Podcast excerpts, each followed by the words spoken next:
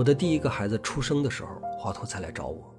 他问我孩子叫什么名我说我想让他用西货的名字。他听到之后有一点忧伤，因为他没有见到西货的最后一面。我也没有告诉他，西货的遗愿是希望他可以今年顺利的进入学院。现在这个时间不对。他约我几天之后到城堡找他，具体什么原因并没有讲。临走的时候，他看了一眼孩子，脸上挂着意味深长的微笑。为了图个好兆头，我特意选了一个晴天。我想起，几乎每一次见到华佗不开心，都是发生在阴雨天里。这一次会是他开心的一天吗？威尼斯的画家怎么样了？我不喜欢他。克罗萨先生把画拿走了。华佗放下手里的素描本，对我说：“他在画城堡的风景草图，两侧是浓密的树林，中间有一道夹缝，城堡在夹缝里若隐若现。”他打量了一会儿草图，又拿了起来，一边画一边跟我说：“他把我画得病怏怏的，不过我也的确是病怏怏的。”他说着说着就笑了，看起来整个状态很好。我跟着他来到他的画室。我以前经常来这儿，那时候屋里边总是堆得满满的。他喜欢同时画几张画，因为他的手很熟练，颜料的干燥速度远远比不上他。不过今天这儿不太一样。屋子里空空的，只在中央立着一个画架，上边钉着一张即将完成的作品。你觉得怎么样，格森特先生？说实话，以我的欣赏水平，已经没有办法去评判这张画了。我只能说，他画的还是关于西台岛的故事，但是这次画面更大，人物更多，色彩更丰富，可以看得出来，这次的用心要远远的超出之前的所有作品。我想，他让我看，就是要告诉我，他已经做出了重要决定了。我要跟你说对不起，爱的。之前我浪费了太多的时间，消耗了你和西霍先生对我的期望。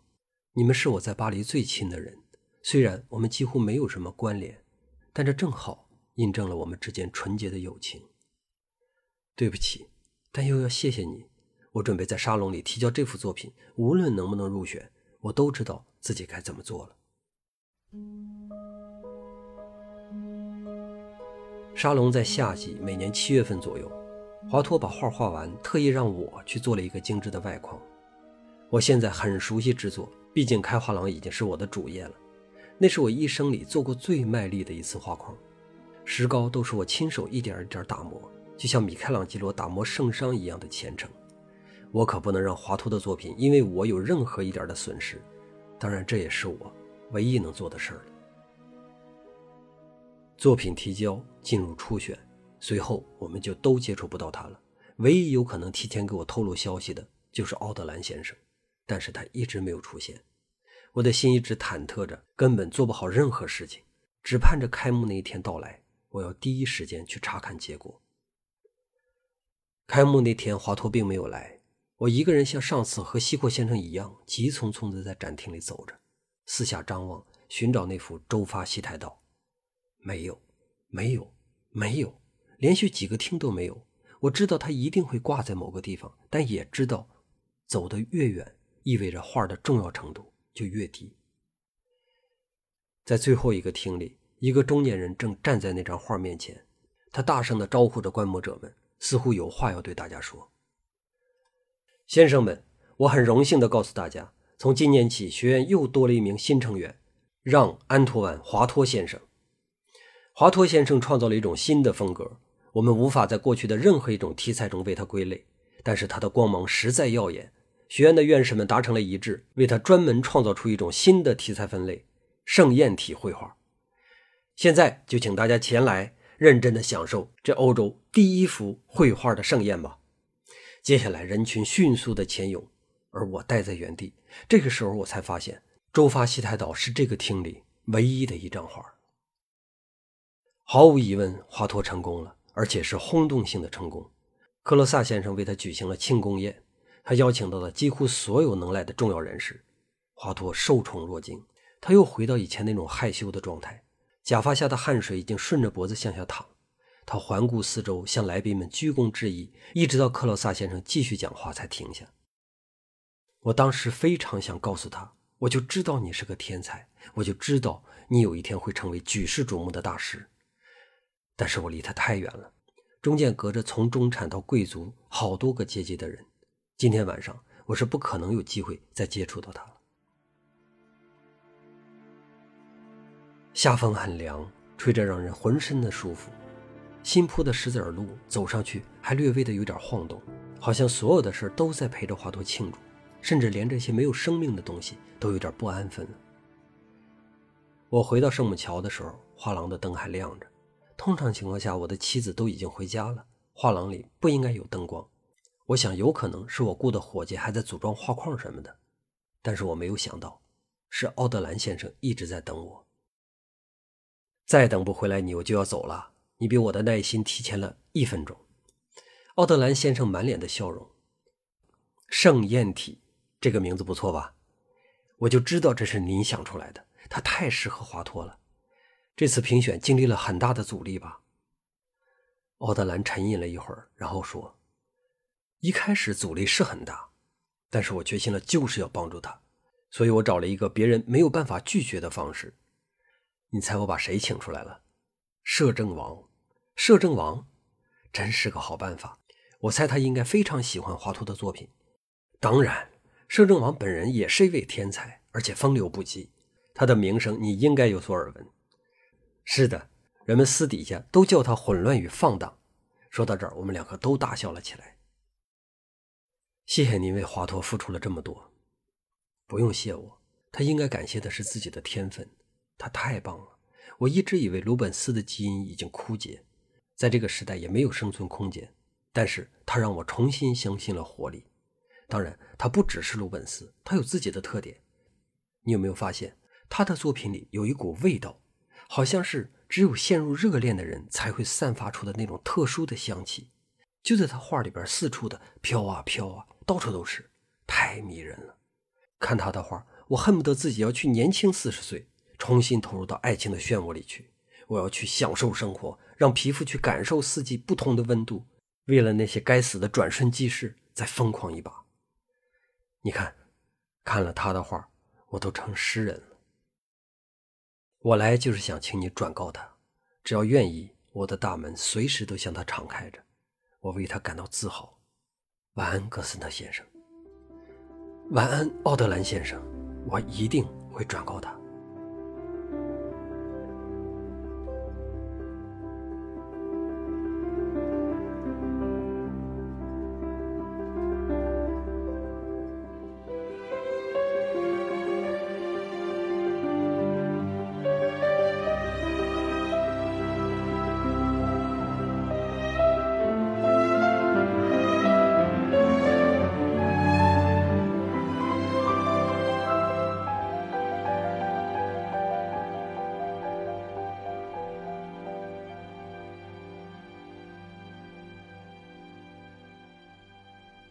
看似繁杂的世界只是一个表象，在它的背后有更加抽象也更加纯粹的存在。有人抽丝剥茧，想通过智慧去捕捉它；也有人沉湎于感情，只想追随它的律动。我终于明白，激励华佗的并不是学院的会员资格，而是来自于奥德兰的好意。那几年，华佗进入了他创作生涯的旺盛期，他不再接受订单。当有人花大价钱来请他画些什么的时候，他会毫不犹豫地拒绝，他只听命于自己的想法，想画什么就画什么。这在我所知的艺术史里边是非常罕见的，没有哪位艺术家敢于这么的自我。但是，当他拒绝的人多了，负面的评价也随之增多。尤其是那些原本傲慢的贵族们，他们联合起来抹黑华佗，最激进的批评已经转化为人身攻击。他们说华佗是那种人，要把他送上火刑架。原因是他三十几岁还没有结婚，也没有过恋人。当然，华佗本人从来不会被这样的消息困扰，但是这些恶毒的言语会牵涉到他身边的人，比如克罗萨。有一天，华佗跟我说，他想重画那张周发西台岛，上一个还不够完美，有很多地方需要改。现在他已经知道了到达至真的办法，他要重新实现，然后送给克罗萨先生，作为和他道别的礼物。我知道这是流言蜚语已经影响到了他，现在他毫无选择，也只能这么做。那张画画了很久，不知道是完美需要时间，还是他想在那儿再多待一会儿，但终究还是画完了。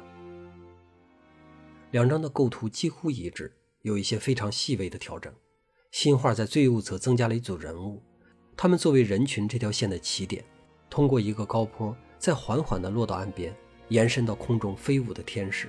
天使们组成了一个圆形，像是环绕着、依恋着，久久不肯散去。我非常喜欢这新的构图，像是一首不愿意唱完的歌谣一样。那散落在主线之外的人物，就是歌者身边的乐手，时而附和两下，恰到好处的琴声。某些人物的动作也变得更加舒展了，连岛上的维纳斯雕像也俯下了身。整幅画面因为这些弯曲的动势显得活力十足。还有一个更大的变化是色彩，之前的色彩很轻盈，像是他浮躁而烂漫的心。现在的色彩更加深沉浓重，有大面积的暗色，衬托着清晨的霞光，格外绚丽。我注意到右侧那棵大树发生了根本性的变化。原来它只是一只笔直的装饰树，现在它黑压压的斜着侵入了画面中心。合理固然合理，但是隐约觉得它给画面原本的欢欣带来了一股不安的情绪。我不知道华托有没有在画面里边注入他更深层的思考，单只看画面的话，我就已经觉得这是一百年以来法国最好的绘画。华托自己也很满意。他说：“他终于画出了可以放进卢森堡宫的作品。”这句话暗示着多重的含义。那儿曾经是他的天堂，是他蜕变的地方。那儿放着他最爱的鲁本斯，当然还有对他最重要的奥德兰。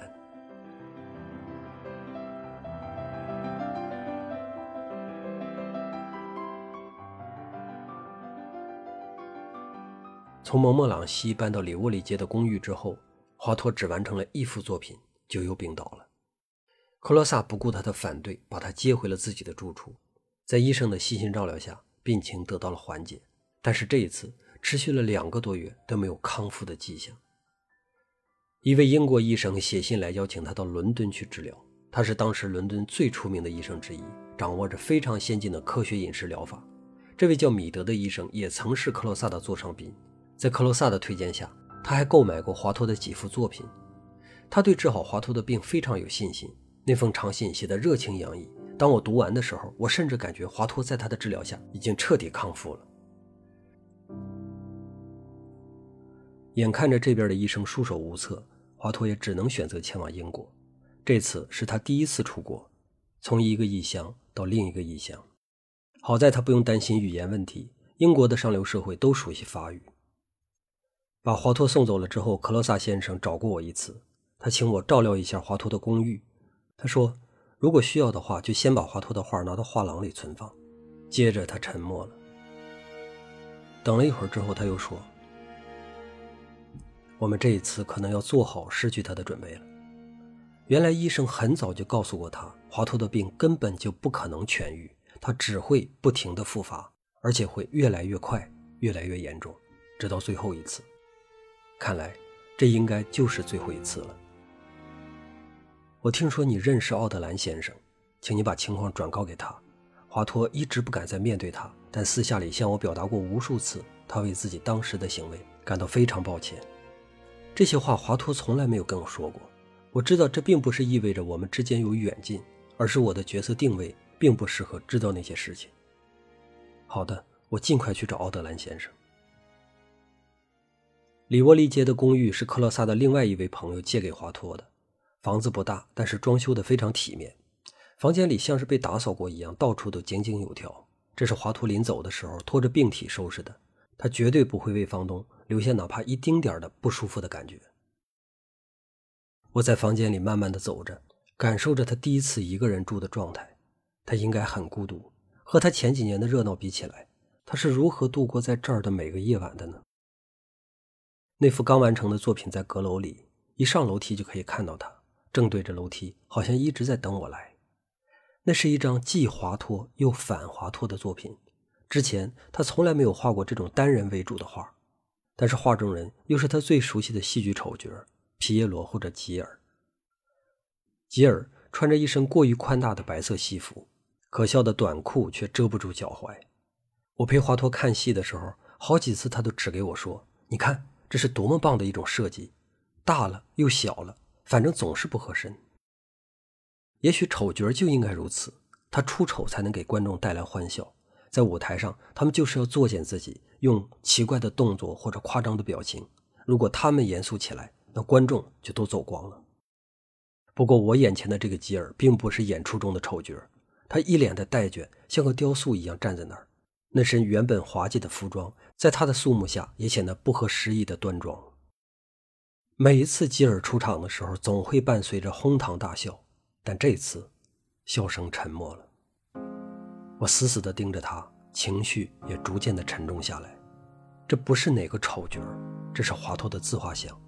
他像解剖自己一样，把内心的优雅、凄美、孤独和卑微都呈现在了我的面前。一个从瓦朗谢纳来的人，原本像根小草一样在巴黎谨慎地活着，但巴黎的阳光太强烈，粗暴地催促着一切疯狂生长，又迅速凋谢。他不由自主地变换着身份，被迫经历了一次又一次的自我否定。那现在的他，终于找到自我了吗？我慢慢的退远了脚步。好让自己能和他对等的站立着，我看着他，也让他看着我。十五年的时光在我们之间缓缓的流过，一滴一滴的落在我的胸前。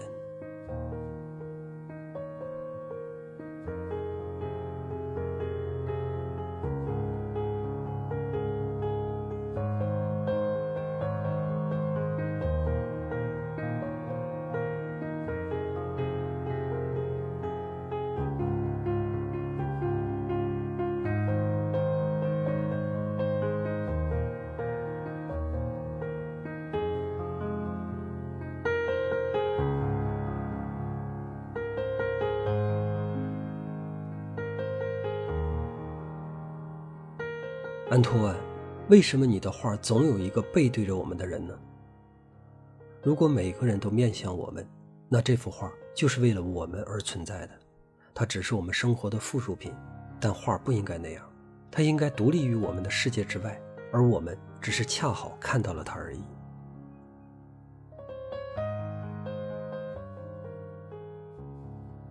一七二零年的夏天，华佗从伦敦返回巴黎。他的病情一点都没有得到缓解，相反还更加严重了。他笑着告诉我们：“米德的确是一位好医生，但是伦敦可不是什么好城市，尤其是对于咳嗽的人来说，那儿的空气实在是太差了。”克罗萨把之前的医生请来，要继续给他治疗，但是华佗拒绝了。他询问我能不能跟我生活一段时间，我当然愿意。自从从阁楼里看到了皮耶罗之后。我就已经认定自己是他最亲近的人了。这个时候，如果不是我来照顾他，那还能是谁呢？我给你画张画吧。好啊，我以为他说的是画肖像。虽然我对留下自己的肖像没有什么兴趣，但只要是他想做什么，我都愿意配合。那我们要去量一下尺寸。什么尺寸？我想给你的画廊画一张招牌。不用吧。我虽然对画廊的事业有一点野心，但是也绝没敢想过用华佗的画来做招牌，那似乎有点太过于隆重了。我的画店根本就配不起。他看出了我的心思，再也没有和我多讨论，而是用命令式的口吻告诉我该如何去准备。随后又变成温柔的声音说：“你就让我练练手吧，好久不画，他都要僵住了。”我于心不忍，但又无法反驳。我们住在一起，我知道他现在有多么虚弱。一到下午，他就开始不停的咳嗽，一直持续到凌晨。只有上午的时候会好一些，他就利用这段时间疯狂的画画，好像他知道自己已经来日无多，要和剩下的时间赛跑一样。他画的非常快，运笔像不需要思考，画面上充斥着粗糙鲁莽的色块，除了隐约的感觉那是一些人以外，其他什么都看不清。他经常跟我提到说，关于鲁本斯和提香。他们都是这样画画的，只要等到最终效果出来，你就能知道那些笔触有多么的精准和犀利。每天上午九点到十一点，这是他告诉我最温暖的时间。这段时间里，他的手指非常灵活，再过一会儿就开始僵硬了。我能感觉到，即使只用了两个小时，也足以让他体力不支。他需要休息很久才能起身从画廊回家。就这样，仅仅用了八天时间，那张招牌画就画完了，速度之快令人难以想象。在第六天的时候，我还感觉只是在起稿阶段，但莫名其妙的后四个小时就像巫师撒了魔法药剂一样，他把所有的内容都在瞬间建立完成。我认为这张作品可以媲美《周发西太岛》，它应该被挂进卢浮宫，而不是在圣母桥上接受风吹日晒。但华佗坚持让我挂出去，他说只有从街上看到它，才能体现出它真正的价值。他像模像样的指挥工人敲钉子，一边指挥一边不停地说。真合适。在门口挂上招牌或者画一些版画，在巴黎是很普遍的事。但挂一张这么大的油画，别说圣母桥，在整个巴黎都是先例。人群逐渐聚拢过来，大家都在称赞他们。大多数人从来没有见过真正的艺术品。华托的画生动的远远超出了他们的想象。画廊第一次这么热闹，人们凭借着对招牌画的好奇走了进来，四下转一转。看一看价格标签，然后皱皱眉头。连续几天都是如此，华佗对这个效果非常满意。他觉得这是实实在在的帮到我了。但我一直心疼那幅画，大部分时间我都站在门口，像个卫兵一样保护着它不被围观的群众损坏。提心吊胆的生活终于结束了。古拉克先生就是画里右数第二个人，看到了这种情况，他暴跳如雷：“你怎么能把这么伟大的作品挂在外墙上呢？”我当然不想啊，但是我拗不过华佗。知道详情之后，古拉克想出了一个主意，他要买走这张画。如果他不再属于画廊，那就没有义务站在那儿去招揽客人了。谢天谢地，我求您快点把它拿走吧。事情就是这么巧，古拉克刚刚把画拉走，还没有几分钟，华佗的另一个资助人朱利安先生就来了。这位纺织商人拥有最多的华佗作品，他可不想让这么重要的一件留到别人的手里。我给他指了指古拉克的方向，他就头也不回地追了上去。据说在半路上，两个人就以双倍的价格成交了。几年之后，朱利安又以更高的价钱把它卖给了一个荷兰的画商，那个荷兰人又在1748年把它以天价卖给了普鲁士的腓特烈大帝。说实话，我都没有机会仔细看那张画。现在人们的传言分析的头头是道，比我这个主人公知道的还要多。他们说这张画可以媲美维拉斯贵兹的《宫娥》，说华佗在其中注入了许多隐秘的信息，比如路易十四的肖像被装进了箱子里，代表着一个严肃的时代结束；贵族们聚在裸体画面前，暗示着摄政时代的荒淫等等。我相信这些都是真的，但是对我来说又一点都不重要。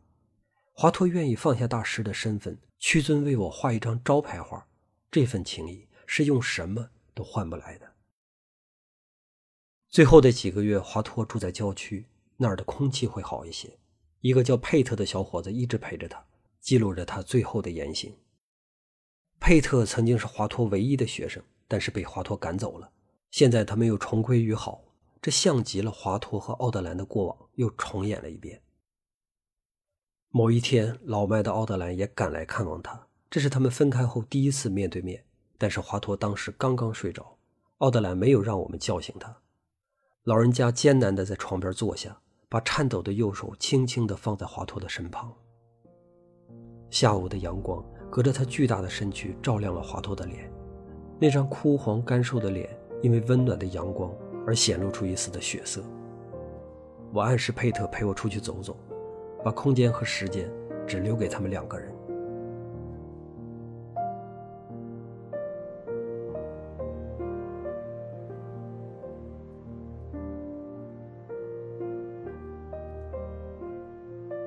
两天之后，一七二一年的七月十八日，华佗去世了，享年三十六岁。牧师说，他临走的时候手还在空中挥舞着，像是在画一张我们看不见的画。那天晚上，我的第二个孩子出生，我们给他起了华佗的名字，让·安托万·戈森特。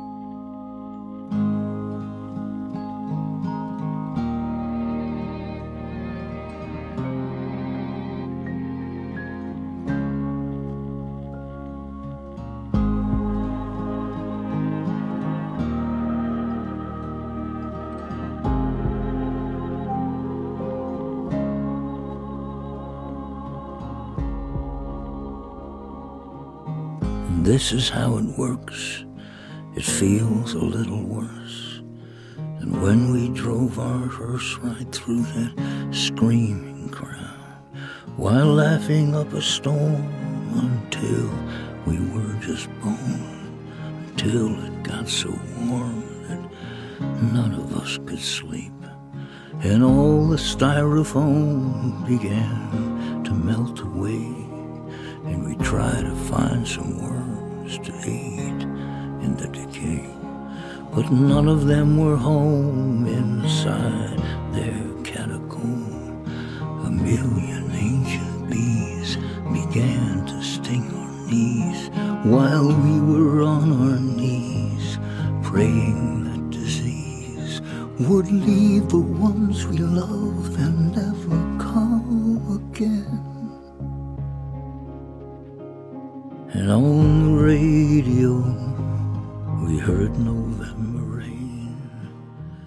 solo's really long. It is